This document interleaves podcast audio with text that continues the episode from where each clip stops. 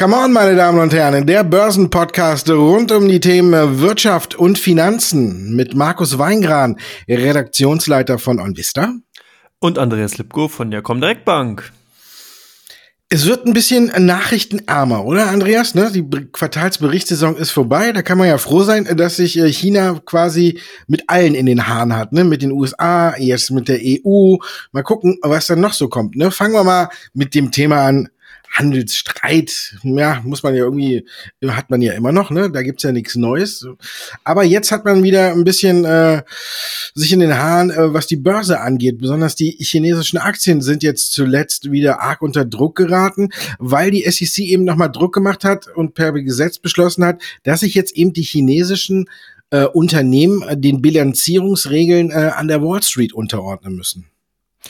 Ja, das ist ja eigentlich auch nur richtig. Im Endeffekt haben wir das Gleiche auch hier in Deutschland. Das heißt, wenn halt ein ausländisches Unternehmen sich an einer deutschen Börse in einem Primärmarkt oder in einem regulierten Markt notieren lassen möchte, dann muss man eben hier auch die, entsprechenden Bilanzierungsvorschriften einhalten. Das gilt natürlich nicht für Zweitlistings, aber direkt für Erstlistings. Ähnliches auch in den USA, die haben es noch ein bisschen verschärft. Die haben sozusagen gesagt, wenn eben ausländische Unternehmen, chinesische Unternehmen sozusagen das quasi Erstlisting in den USA, zum Beispiel über ADRs, äh, also über American Deposit Receipts, ähm, anstreben, dann müssen halt auch die Bilanzierungsregeln von den USA eingehalten werden. Das hat zumindest die FCC, also die, wie soll man sagen, Vereinigung, die Aufsicht der Bilanzierungsregelung in den USA so vorgeschrieben. Und ich finde das auch gar nicht so verkehrt. Ich habe mal so ein bisschen in die Vergangenheit zurückgeguckt. Da gab es ja doch einige mächtige, große Skandale. Ich kann mich zum Beispiel dran zurückerinnern, im Jahr 2011, da gab es ein bekanntes Unternehmen, Sino Forest, da haben auch große US-Investoren geblutet, als dieses Unternehmen buchstäblich gegen die Wand gefahren wurde, weil eben Muddy Waters, das war damals ein Research House, was sie eben darauf spezialisiert hatte, gerade solche Skandale aufzudecken, hier eben wirklich einen ganz, ganz großen Bilanzskandal aufgedeckt hat. Und es folgten in diesem Jahr tatsächlich noch etliche kleinere Unternehmen, die so in den zwei Drittlisten an der New York Stock Exchange, an der Nasdaq gelistet waren. Da sind also wirklich ganz, ganz viele chinesische Unternehmen aufgeflogen und in den Konkurs gegangen. Dann 2018 Vorwurf gegen den Bildungsanbieter Tomorrow Advancing Live, auch, äh, dass hier einiges nicht mit rechten Dingen zugeht. Und jetzt halt auch vor kurzem natürlich in Richtung Richtung China erneut die Vorwürfe, dass hier einige große auch Kon Technologiekonzerne vielleicht nicht so richtig bilanzieren, so wie man es eben in den westlichen Industrienationen macht. Und ich meine, das jüngste Beispiel Luckin Coffee, hier gab es ja auch dann doch größere Kursrückgänge, zuletzt auch die Insolvenz, die eben auch daraus hervorging, dass man hier ein bisschen zu sehr die Luftpumpe an die, in die Bilanz gehalten hat und dazu sagen, das Unternehmen mächtig aufgeblasen hat. Also von daher, ich denke, es ist ja auch nur gut für Aktionäre. Du hast aber recht. Es hat natürlich ein Geschmäckle im Kontext mit den außenpolitischen Streitereien, mit dem Handelskonflikt, also den Handelsauseinandersetzungen zwischen Amerika und USA, und da, äh, Amerika und China, Entschuldigung, und da verschwimmen so ein bisschen die, die Grenzen und man weiß halt nicht, was für ein Antrieb steckt da tatsächlich hinter oder hast du da ein klareres Bild? Nö, ist natürlich klar. Man hat einige Skandale gesehen und ja, ich glaube, man muss sich äh, nichts vormachen. Im Grunde genommen soll die Bilanzregel auch zeigen, wer alles in dem Unternehmen investiert ist und ob es in äh, chinesischer staatlicher Hand in Anführungszeichen ist oder wie sehr da äh, die chinesische Regierung mitmischt. Das sind bestimmt auch so ein paar Hintergründe, warum das jetzt eingeführt worden ist. Natürlich, die Skandale, die du aufgezählt hast, die gab's alle. Ich meine, es ist halt ein bisschen komisch, dass es jetzt äh, sich wieder an der Börse durchschlägt. Ich meine, wir haben ähm, immer noch hohe Zinssätze und äh, die US-Börsen haben gestern trotzdem mal wieder ein bisschen Gas gegeben. Ich glaube, das ist alles immer jetzt ein bisschen, ähm, ja, um diese Überbewertungen aus dem Markt zu kriegen, weil wir ja auch viele, viele, viele ähm, chinesische Aktien gesehen haben, die durch die Decke gegangen sind, ob es jetzt die Autobauer waren, ob es Ehang war, der Drohnenbauer, wo wir dann äh, Short-Attacke gesehen haben oder sonst was. Es gab ja unheimlich also die chinesischen Technologieaktien, die sind ja genauso gerannt wie äh, die amerikanischen und jetzt kommt auf einmal die Bilanzregeln durch. Ja, für chinesische Aktien ist es gerade schwierig, weil sie haben ja auch zum Teil ähm, auch noch Probleme im eigenen Land. Ne? Auch äh, China ist ja darum bemüht, ihre quasi großen Technologiekonzerne jetzt ein bisschen einzufangen. Und auch hier hat man ja gesagt, dass man jetzt ähm, ja, so ein Joint Venture, schön, dass China das Joint Venture nennt, äh, mit der äh, People, People's Bank of China, also mit der chinesischen Notenbank, machen alle großen Konzerne äh, jetzt ein Joint Venture, wo sie ihre ganzen Daten drin bündeln. Also ähm, ist ja nichts anderes als, gibt uns unsere Daten, ab sofort kontrollieren wir die. Und ähm, von daher äh, prasselt es gerade ein bisschen ein und es passt dann so in den Kontext, dass auch äh, viele Aktien zu hoch gelaufen sind und jetzt wird kräftig korrigiert und es ist ja im Grunde genommen ist das Gesetz ist ja nicht neu, dass äh, ich weiß nicht, wie lange gibt's das schon? Das ist ja schon seit ein paar Monaten. Das ist ja unter Trump eigentlich auf den Weg gebracht worden und äh, alles gemacht worden schon. Und von daher ist es nicht ganz so neu. Warum es jetzt ausgerechnet jetzt auch nochmal so extrem dann auf die Aktien einhagelt, weiß ich nicht. Vielleicht ist es, manchmal habe ich so ein bisschen das Gefühl, äh, ja, nicht die Nachrichten machen die Kurse, sondern manchmal sucht man, äh, suchen die Kurse nach Nachrichten und da ist es dann vielleicht auch so ein bisschen. Ich finde es ein bisschen übertrieben, aber trotzdem sollte man auf jeden Fall, finde ich, jetzt bei chinesischen Aktien ähm, vorsichtig sein, weil es einfach die Lage sich äh, verschlechtert hat, das Allgemeine. Die korrigieren jetzt alle. Ich würde jetzt in aller Ruhe mal warten, bis die im Boden gefunden haben, vielleicht auch mal die Position mindestens halbieren oder sonst was Heute kamen ja auch schon wieder gute Nachrichten. Xiaomi baut angeblich ein Auto, aber ob das wirklich jetzt so die tolle, gute Nachricht ist, ich weiß es nicht. Auf jeden Fall ist viel Unsicherheit in den chinesischen Aktien drin. Das Gesetz, sie kommt jetzt natürlich auch noch dazu und alles. Deswegen würde ich hier ein bisschen mich an den Seitenrand stellen und auf jeden Fall chinesische Aktien im Depot auf keinen Fall äh, übergewichten, sondern eher ein bisschen untergewichten. Weil äh, die streiten sich ja nicht nur mit den USA, jetzt haben sie sich ja auch äh, mit der EU in den Haaren. Ne? Zum, nach, seit über 30 Jahren hat die EU zum ersten Mal wieder Sanktionen äh, gegen China erlassen und die schlagen jetzt äh, quasi nicht nur mit eigenen Sanktionen zurück, sondern auch äh, mit, mit Stimmungsmacher gegen äh, Unternehmen aus den Regionen. Jetzt haben wir zum Beispiel Nike und äh, Adidas, die da drunter gelitten haben diese Woche. Und dann haben wir noch H&M, wo zum Beispiel schon äh, die Sachen die Klamotten aus den äh, E-Commerce-Läden verschwunden sind. Also China hat es gerade mit allen irgendwie, ne? Kann man so sehen, ja. Vor allen Dingen, wenn man sich mal die Mühe macht und auch diesen schönen klassischen Diplomatentext, ich zitiere den mal kurz, die Entscheidung Pekings auf begrenzte personenbezogene Sanktionen der EU gegen Verantwortliche für die Unterdrückung der Uiguren in der Volksrepublik mit Strafaktionen gegen europäische Institutionen und EU-Parlamentarier zu antworten, ist ein Affront gegen die EU. Von einem gewaltigen Eskalationsschritt ist in Brüssel die Rede. Wer das liest, der muss tatsächlich doch noch mal den Text, also ich musste den Text dreimal lesen, um irgendwie erstmal zu verstehen, worum es da eigentlich genau ging und was daraus die Konsequenzen sind. Und du merkst also schon, man ist hier auf höchstpolitischem Parkett unterwegs und die Chinesen reagieren natürlich auch. Die haben auch direkt natürlich gegen einige politische Entscheidungsträger von der EU äh, tatsächlich Sanktions erlassen, als auch natürlich mit so ein paar, wie nennt man es denn, so kryptische Verklausulierungen geantwortet, so nach dem Motto, der chinesische Konsument wüsste, wo seine Schuhe ihn hintragen würden. Also jetzt mal frei formuliert, aber so in dem Tenor kam tatsächlich dann eben vom Staatsfernsehen die Antwort, woraufhin eben Adidas unter Druck äh, gegangen, gekommen ist, du hast schon gesagt, das heißt, der chinesische Konsument wüsste, wie er darauf reagieren müsste, dass er eben keine westlichen Produkte mehr kauft. Das ist schon sehr, sehr interessant, ähm, weil das natürlich ein ganz, auch eine neue Ebene eröffnet. Man sieht schon, dass hier auch eine gewisse Asymmetrie momentan vorherrscht. Das heißt also, China hat hier wirklich für sich anscheinend so einen neuen, ja, Standpunkt oder beziehungsweise eine neue Kraft gewonnen aus den letzten Monaten und hält hier wirklich auch extrem gegen und vor allen Dingen, was auch relativ Neues bisher hat man immer auf gleicher Augenhöhe geantwortet. Jetzt hat man eben, wie bereits schon gesagt, eine Asymmetrie drin. Das heißt, hier wird noch verstärkt geantwortet. Also man hat hier nicht nur gegen äh, vier EU-Parlamentarier, äh, sondern tatsächlich gegen zehn Abgeordnete des EU-Parlaments und vier europäische Einrichtungen ähm, äh, diese Sanktionen erlassen. Also man doppelt sozusagen hier und eben geht dann auch noch mal einen Schritt weiter, dass man tatsächlich auch noch mal dann gegen ähm, europäische Unternehmen direkt schießt und halt sagt, also zukünftig eure Produkte wollen wir hier nicht mehr haben. Ich denke, das könnte auch nochmal ganz interessant und spannend werden.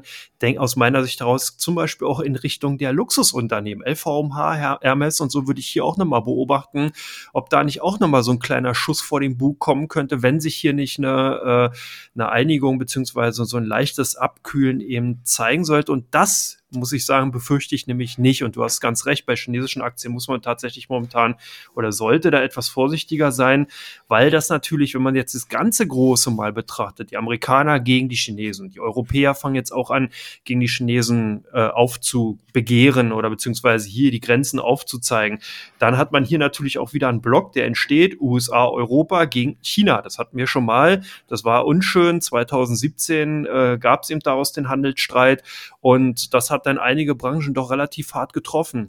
Nur da glaube ich nicht, dass wir die Zeiten noch mal eins zu eins erleben. Das heißt, Automotive-Sektor könnte ich mir jetzt nicht drunter vorstellen, sondern man wird sich hier jetzt dezidiert natürlich Branchen vornehmen, die wirklich vielleicht noch stärker angeschossen werden könnten. Und das sind dann eben tatsächlich Textilien und eben Luxusartikelhersteller, weil man hier voll ins Markt treffen würde. Die profitieren nämlich gerade genau durch die boomende Nachfrage in China. Also es bleibt auf jeden Fall spannend und ich glaube auch, dass sich diese Situation tatsächlich erstmal nicht mehr noch verschärfen kann, aber auf diesem scharfen Ton, bei dieser scharfen Tonalität tatsächlich bleiben kann. Also ich denke ähm, tatsächlich ein Brennpunkt, der auf jeden Fall da ist und der auch durchaus noch mal gegen ein oder andere Unternehmen ja durchbrennen kann, um es mal so zu sagen. Oder siehst du da vielleicht einige Faktoren, dass das Feuer bald gelöscht werden könnte?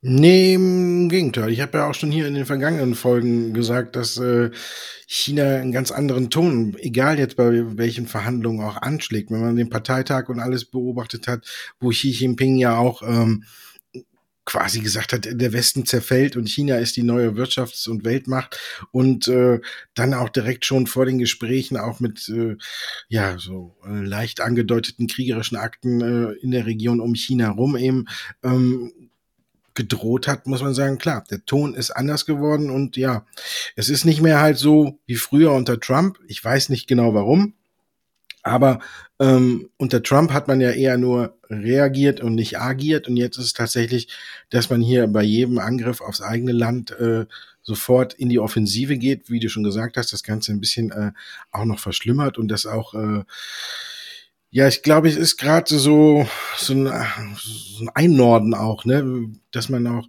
viele Chinesen, äh, wenn ihr jetzt mal guckt, Adidas und Nike und eben auch H&M, die haben ja eben gesagt, dass sie aus Xi'an äh, keine Baumwolle mehr beziehen, weil hier ja angeblich oder berichten ja einige drüber, kann man das Wort angeblich vielleicht fast auch schon äh, streichen, dass da auf den äh, Baumwollfeldern halt eben die Uiguren äh, zu Zwangsarbeit verdonnert sind und deswegen kann man da, äh, bezieht man von da keine Baumwolle mehr. Dass da drauf direkt auch noch geantwortet wird, dass man sieht, die parteitreuen Stars in China auch sofort äh, über äh, die Medien einen Shitstorm gegen die Unternehmen äh, losreisen und dass sie dann natürlich auch noch äh, aus den E-Commerce-Läden verschwinden und alles, dass man online jetzt zum Beispiel nichts mehr von H&M kaufen kann und alles.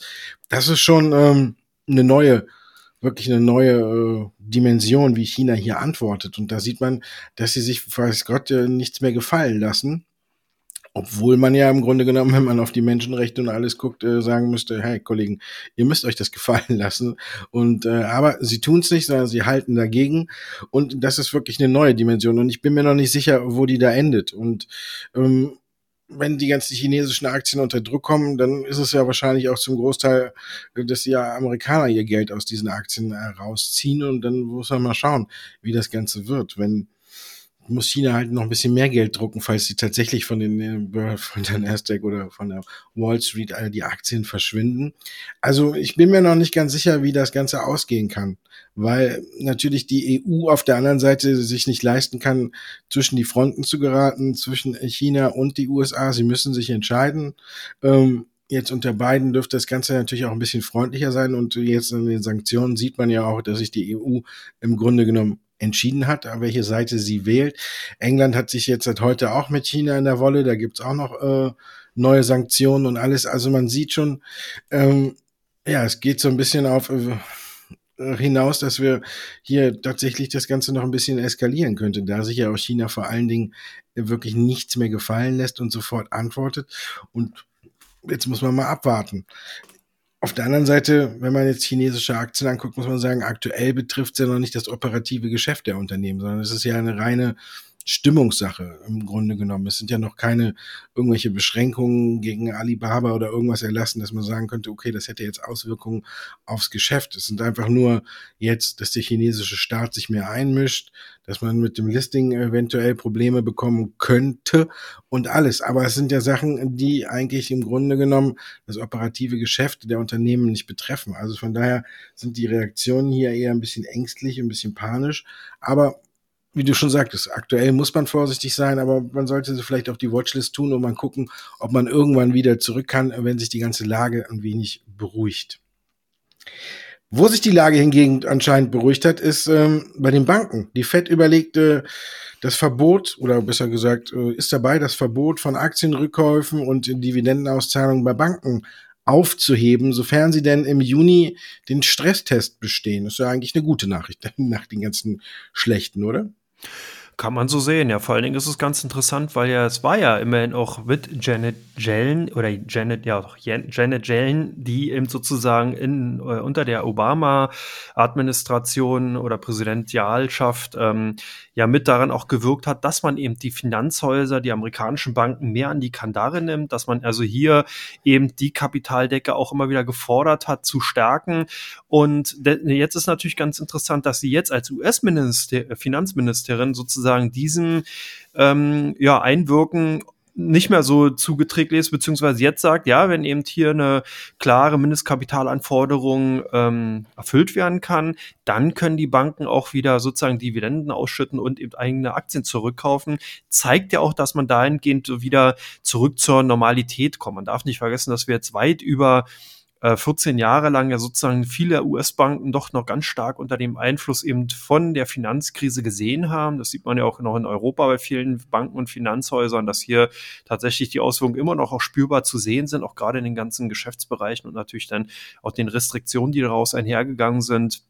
Und äh, demzufolge ist es ganz interessant, dass man jetzt eben hier in Amerika äh, diesen Schritt gewählt hat, gerade weil man ja eigentlich auch vor kurzem erst die Liquiditätsvorschriften für die Banken angehoben hat. Also das heißt, man merkt schon, dass man hier so ein bisschen versucht, Zuckerbrot und Peitsche, beziehungsweise dann eben auch natürlich den Banken wieder ein bisschen entgegenzukommen, weil diese ja dann zukünftig eventuell auch nochmal dieses ganze Steuerthema auch nochmal negativ gegen sich zu stehen haben, weil eben hier der US-Präsident Biden ja auch in seinem Wahlprogramm auch nochmal ganz klar gemacht hat, dass man eben an den Unternehmenssteuern drehen will. Also vielleicht ist das auch eher so ein bisschen ein Entgegenkommen, um eben möglichen zukünftigen ja, Einbußen eben durch zum Beispiel Steuerstraffungen entgegenzuwirken. Wäre meine Vermutung. Was denkst du denn? Ja, so in der Art denke ich auch. Ich meine, das ist, tatsächlich war ja ein bisschen auch anders äh, Voraussetzung. Ne? Yellen war ja Obama als, da wollte man nach der Finanzkrise ja alle so schnell wie möglich äh, auch an die Kandare kriegen, damit das Ganze nicht mehr vorkommt. Jetzt muss man ja ein bisschen irgendwie gucken, dass die Banken auch mitspielen und äh, möglichst viel Geld äh, verleihen und und das Volk bringen, so gesprochen. Also kann man ihnen da ja auch ein Stück weit entgegenkommen. Es war ja schon ein paar Banken, die gesagt haben, wir hätten gerne eine Dividende gezahlt, dürfen aber aktuell nicht ich glaube, es ist ein kleiner Schritt nach vorne. Ich glaube, es geht nur zusammen auch, wenn alle jetzt hier zusammenhalten. Und natürlich äh, muss man gucken, wie das Ganze weitergeht. Ich denke, unterm Strich ist es ein Vorteil, wird die Banken wieder ein bisschen beflügeln und sie dürfen wieder im Grunde genommen ein bisschen von der Kandare. Und vorher hat die Fed halt eben versucht, wie du schon sagtest, ihr Gesicht zu wahren, indem man gesagt hatte, die Mindestkapitalanforderungen, äh, die wären quasi im Grunde genommen wieder ein bisschen erhöht, damit man da quasi im Grunde genommen aus der Schusslinie raus ist, hätte man gesagt, äh, man lässt das bestehen und erlaubt wieder Dividende und ähm, Aktienrückkaufprogramme, dann hätte man es den Banken ja zu leicht gemacht. Also von daher glaube ich, dass der erste Schritt so eine Absicherung war, indem man sagt, okay, wir können das wieder zulassen, aber ihr braucht eine höhere Kapitaldecke dafür. Und dann hat man quasi ein reines Gewissen. Unterm Strich muss man sagen, wird es den Banken mit Sicherheit ähm, ein bisschen helfen und die rücken wieder ein bisschen mehr in den Fokus, obwohl sie auch zuletzt allen, fast alle auch ganz gut gelaufen sind. Aber man kann sich die ganzen Unternehmen oder wieder angucken. Mein Favorit ist ja trotzdem noch äh, die Deutsche Bank. Aber das ist ja was anderes. ja den, aber die werden den Stresstest bestimmt auch bestehen und mal gucken, wie es dann da weitergeht. Wir bei uns wissen, wie es weitergeht mit unserem zweiten Teil, mit den Fragen unserer Zuschauer.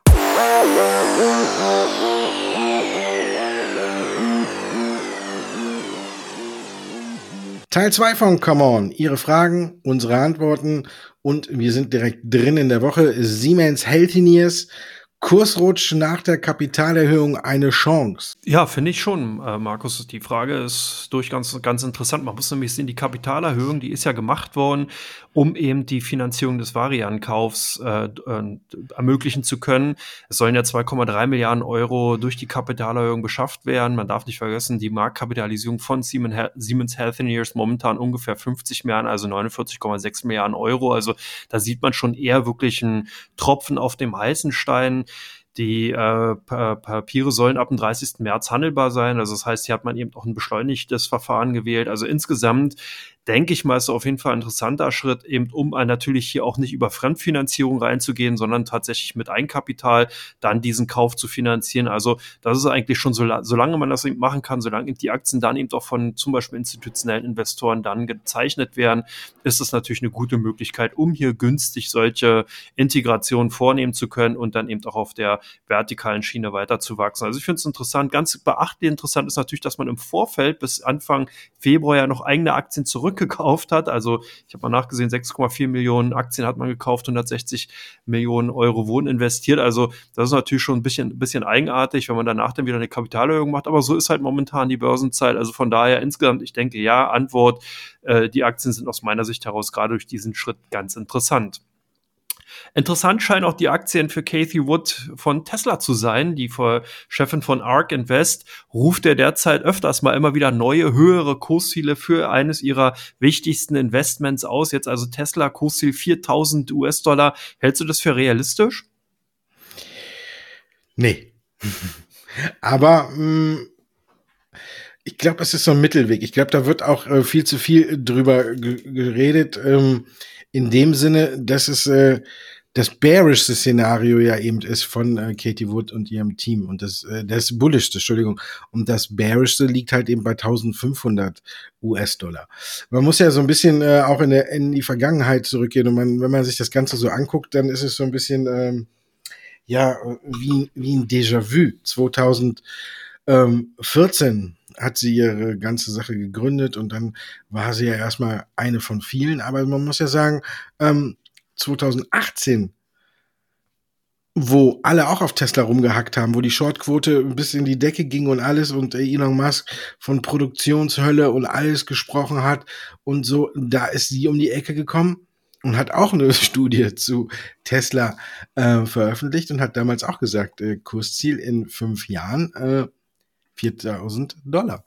Wenn man den Aktiensplit und alles rausrechnet, 1 zu 5. Äh, sie hatte damals gesagt, bis äh, 2024 ähm, hat es erreicht, ne? Weil so als die Aktie die 800 geknackt hat, war im Grunde genommen das Kursziel von ihr erreicht. Und damals hat auch jeder mit dem Kopf geschüttelt und hat sich totgelacht, als die Studie rauskam.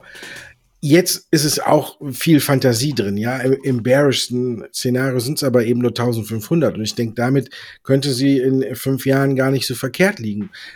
Die ganze Studie von ihr zeigt, wie viel Fantasie bei Tesla noch drin steckt. Aber sie haben ja auch selbst gesagt, beim bearischen Szenario ist zum Beispiel nur angenommen, dass äh, zu 60 Prozent Tesla eine Taxiflotte auf den Weg zieht. Ne? Alle hängen sich jetzt hier nur an den Zahlen drauf an. Man muss auch schon ein bisschen tiefer in die Analyse reingehen. Natürlich hört sich das futuristisch an, wenn man davon ausgeht, äh, dass 2025, weiß ich nicht, wie viel Taxi durch die Gegend fahren, wo keiner mehr drin sitzt und die alle nur quasi in dem Sinne Tesla das Geld äh, in die Taschen schaufeln das glaube ich nicht, dass die viele Daten haben und äh, äh, natürlich darauf eine gute Versicherung aufsetzen könnten oder aber auch im autonomen Fahren ganz weit vorne sind. Daran äh, zweifelt, glaube ich, jetzt überhaupt keiner.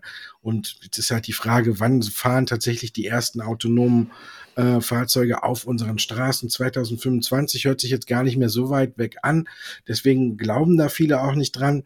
Man kann es nicht sagen. Manchmal sind so Technologiesprünge ganz schnell gemacht. Und von daher ähm, finde ich, die ganze Studie zeigt einfach, wie viel Fantasie noch in der Tesla-Aktie schlummert. Ja, außer wenn Elon Musk jetzt einen Ausreißer wieder bekommt und sich über Twitter mit irgendwem anlegt oder sonst was. Aber Robotaxi, Versicherung, autonomes Fahren, Und noch ein paar andere Punkte, die da angesprochen werden. Das sind alles Fantasien, die tatsächlich in der Aktie schlummern, über die man jetzt sicherlich streiten kann. Und wenn man jetzt gerade auf die Aktie guckt, hat sie laut äh, Durchschnitt in der Analysten natürlich äh, ihr Maximum für dieses Jahr schon erreicht. Aber wir sprechen ja aber auch hier, wo die Aktie 2025 steht und nicht, wo sie gerade aktuell steht und wie sie gerade aktuell bewertet wird. An der Börse spielt man nun mal die Zukunft. Und da hat sie jetzt wieder einen rausgehauen, den viele für übertrieben halten, wo sich viele auch drüber lächerlich gemacht haben.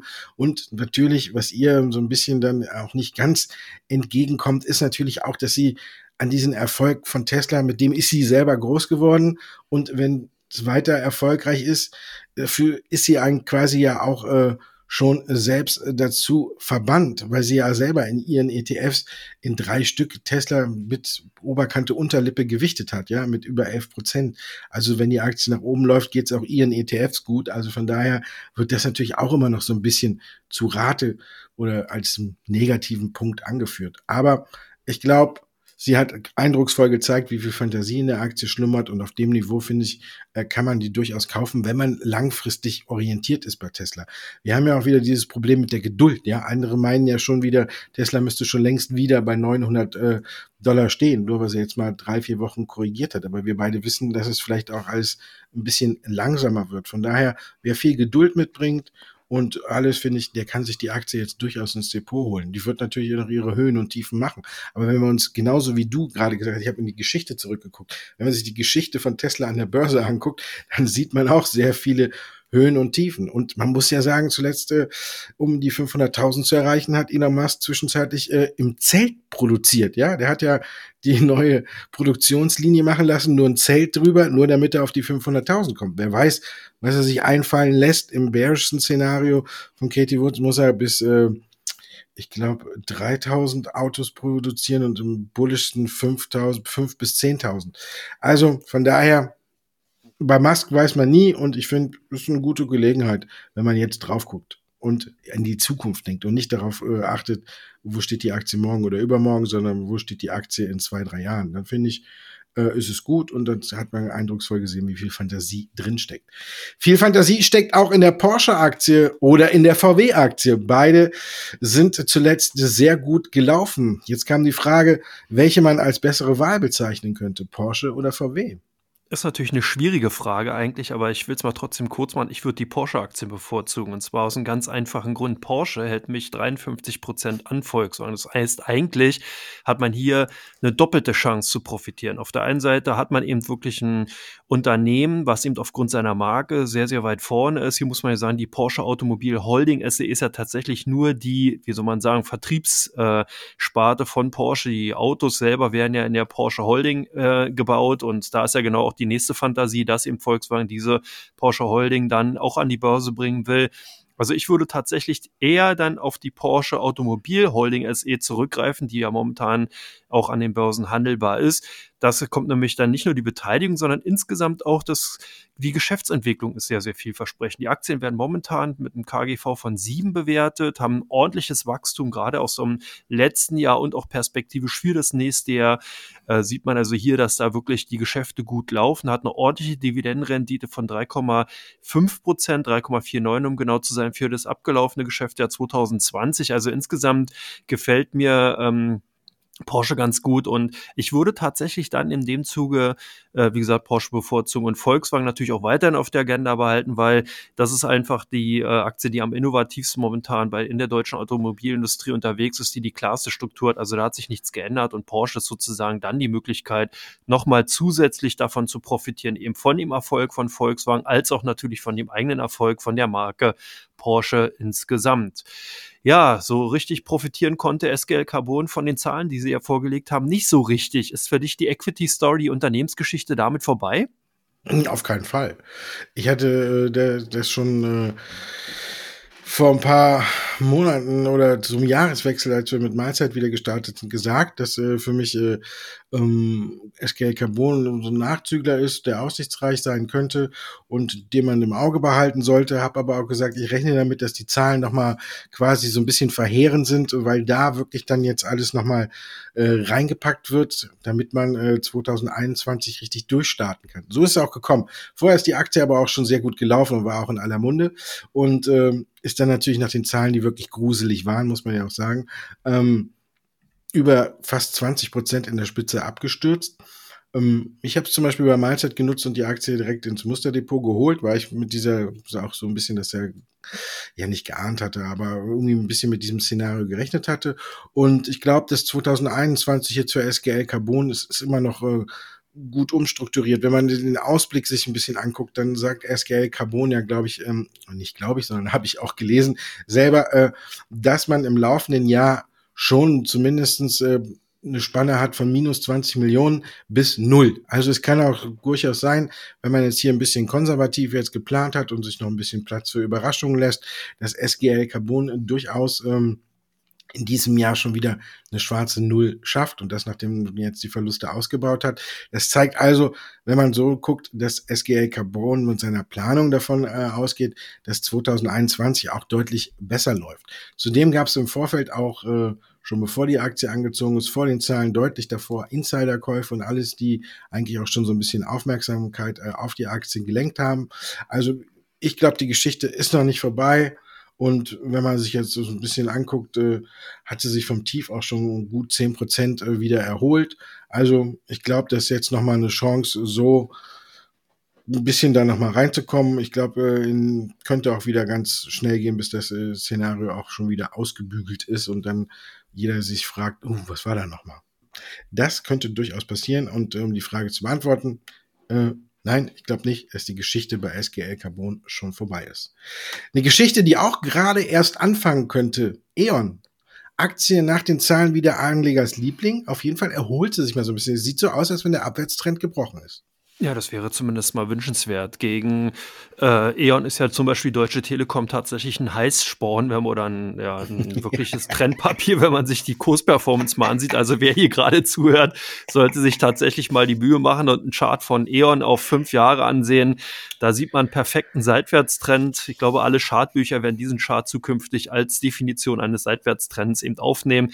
Die Aktien wirklich hammerhart ge, äh, in einer Handelsspanne zwischen 8 und 10 Euro hin und her gelaufen. Ab und zu gab es auch mal einen kleineren Ausbruch, aber der wurde sofort auch wieder abverkauft. Also insgesamt denke ich, könnte tatsächlich jetzt die Zeit angebrochen sein, dass vielleicht ein paar mehr Analysten auch mal auf das Unternehmen aufmerksam werden und dass man jetzt erkennt, dass eigentlich E.ON gar nicht so langweilig ist und dass man hier durchaus auch noch eine ganz gute Chance hat, eben äh, zukünftig davon profitieren zu können. Immerhin sehen die Zahlen vielversprechend aus. Wir haben hier seit dem vergangenen Jahr, seit 2020, eine ordentliche Gewinndynamik drin, zumindest bei den äh, projizierten Gewinnen für auch bis 2022 rein fast eine Verdopplung. Wir sehen auch bei den Dividenden eine ordentliche Tendenz, so dass hier auch die Dividendenrendite bei über fünf Prozent liegt äh, aufs letzte Jahr gesehen und auch äh, zukünftig bis 2022. KGV ist jetzt für einen Versorger nicht unbedingt günstig. Da kann man wirklich sagen, für, mit 18 für 2020 und jetzt hier 15 für 2021, wie gesagt, ist man eigentlich gut bezahlt. Aber ich denke, es sind eben auch die Perspektiven und die sind bei E.ON tatsächlich gegeben. Ich finde die Aktie interessant. Ich denke auch gerade unter den Gesichtspunkten, wenn man nicht immer in Richtung Growth guckt, also nicht immer in Richtung Wachstumsaktien, Technologie, dann kann man sich auch durchaus mal so ein Anführungsstrichen Langweiler reinholen, weil der eben eine Dividende von fünf Prozent hat. Du hast ja auch heute bei Mahlzeit, glaube ich, drüber gesprochen, wie interessant Dividendenstrategien eigentlich auch sein können. Also von daher wäre das für mich so ein klassisches Beispiel, ein eher defensives Geschäftsfeld, eine ordentliche Dividende, gutes substanzielles Unternehmen. Also von daher daher denke ich tatsächlich, für eher konservative Anleger könnte eine E.ON-Aktie zu einem Liebling werden. Ja, hervorragend, finde ich auch. Wenn sich den langfristigen Chart jetzt auch anguckt, seit 2015, aber wenn die 10 fällt, ne, dann könnte es ja, dann könnte ja eventuell mal was gehen. Aber es könnte auch ein Vorteil sein, dass eben äh, viele jetzt auch nach Aktien suchen, die nicht alle immer am äh, Allzeithoch rumkrebsen, ne, sondern auch vielleicht eben so Nachzügler ja, ich finde es auch top. ja, wir kommen zu Teil 3. Die Aktien, die im Fokus stehen auf der Seite von OnVista und die eine sehr hohe Handelsaktivität ausweisen bei der Comdirect.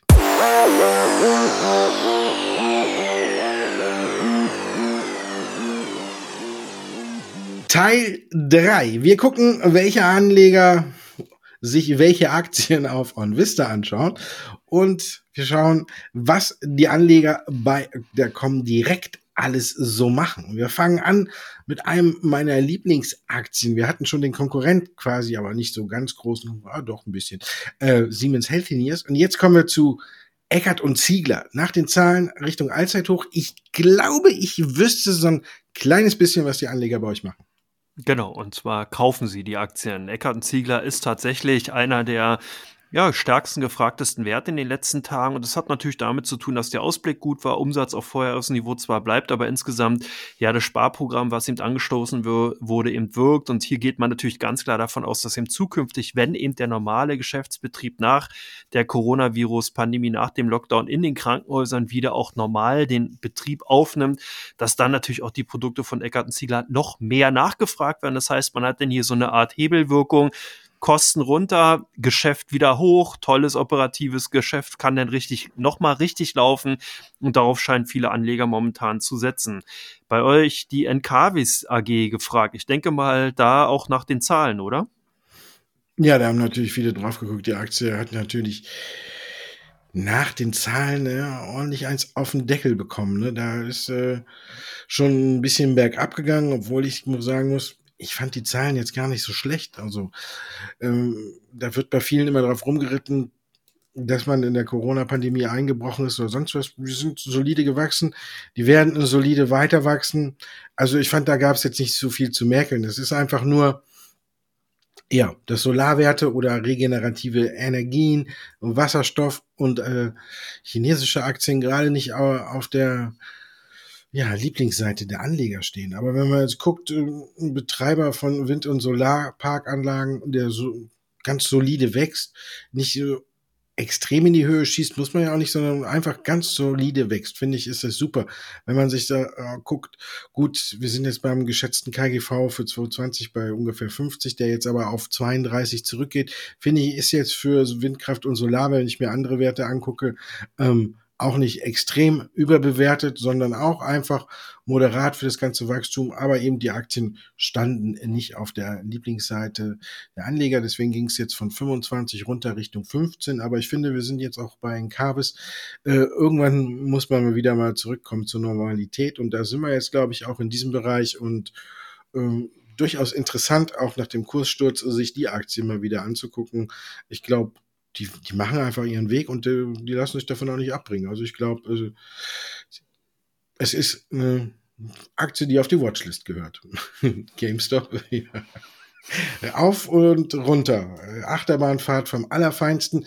Und bei euch, wie zocken die Anleger damit? Ja, die zocken voll ends. Und zwar wird gekauft und verkauft. Hier kann man gar nicht genau sagen, welche Tendenz hier wirklich vorherrscht. Also GameStop, da finde ich es ganz interessant, wie star stark tatsächlich doch der Durchgriff von Wall Street Bets eben in Richtung auch Deutschland ist, dass halt viele Trader hier echt mit aufspringen und natürlich auch die Aktien hier hoch und runter zocken. Das sieht man alleine auch im, am heutigen Tag gleich bei den ausländischen Werten hier unter den Top 5 und auch in den letzten Tagen halt permanent unter den top gehandelten Aktien eben aus dem ausländischen Sektor. Das ist wirklich schon erstaunlich aber auch für mich so ein bisschen so ein Warnzeichen, dass man hier doch sehr, sehr ja, unvorsichtig teilweise in diesen hochspekulativen Aktien vorgeht. Aber na gut, der Markt hat recht und äh, wer das eben will, wen es liegt, der soll es halt oder kann es eben auch tun. Wir sind ja im freien Land, von daher auch nur mal an dieser Stelle erwähnt. Bei euch LPKF Laser gesucht, da gibt es, glaube ich, eher solidere Nachrichten, oder?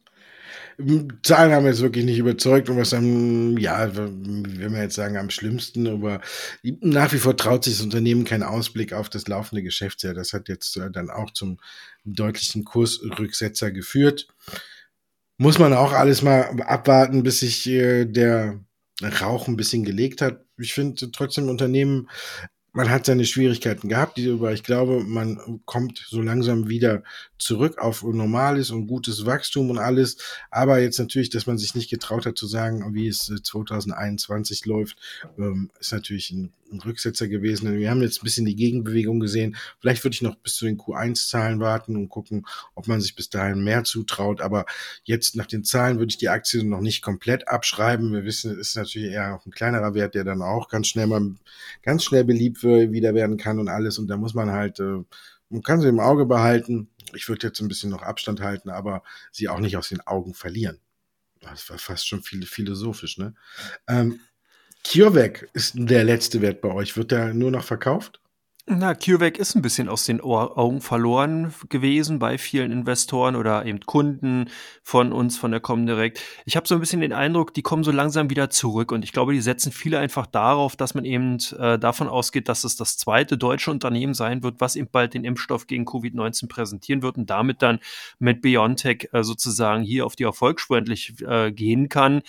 Äh, bisher ist ja alles nur sozusagen Ansage, dass man eben jetzt äh, die Phase 3 Test durchzieht, dass man im Juli dann sozusagen in die Produktion gehen will. Und jetzt will, hofft man eben darauf, dass bald Nachrichten kommen und dass man eben dahingehend genau weiß, woran man ist. Und deswegen sind die Aktien so auch in den letzten Wochen in so ein bisschen in so einem Daumen-Dröschen-Schlaf gefallen und eben auch eher in die Vergessenheit geraten. Aber man merkt, diese kommen Handelsaktivitäten zurück. Äh, man kann auch hier kaum sagen, ob eben das Kauf- oder Verkaufsinteresse natürlich größer ist, aber tendenziell kann man schon sehen, dass zumindest das Interesse wieder da ist und dass die Aktien eben reger gehandelt werden. Und jetzt, last but not least, ein alter Bekannter, den wir ja doch ab und zu auch mal hier hatten, Quantumscape. Wahrscheinlich wird hier ganz, ganz stark bei euch nach Informationen zur Kapitalerhöhung gesucht, oder? Ganz genau. Ganz genau. Man braucht frisches Kapital, man hat neue Aktien ausgegeben.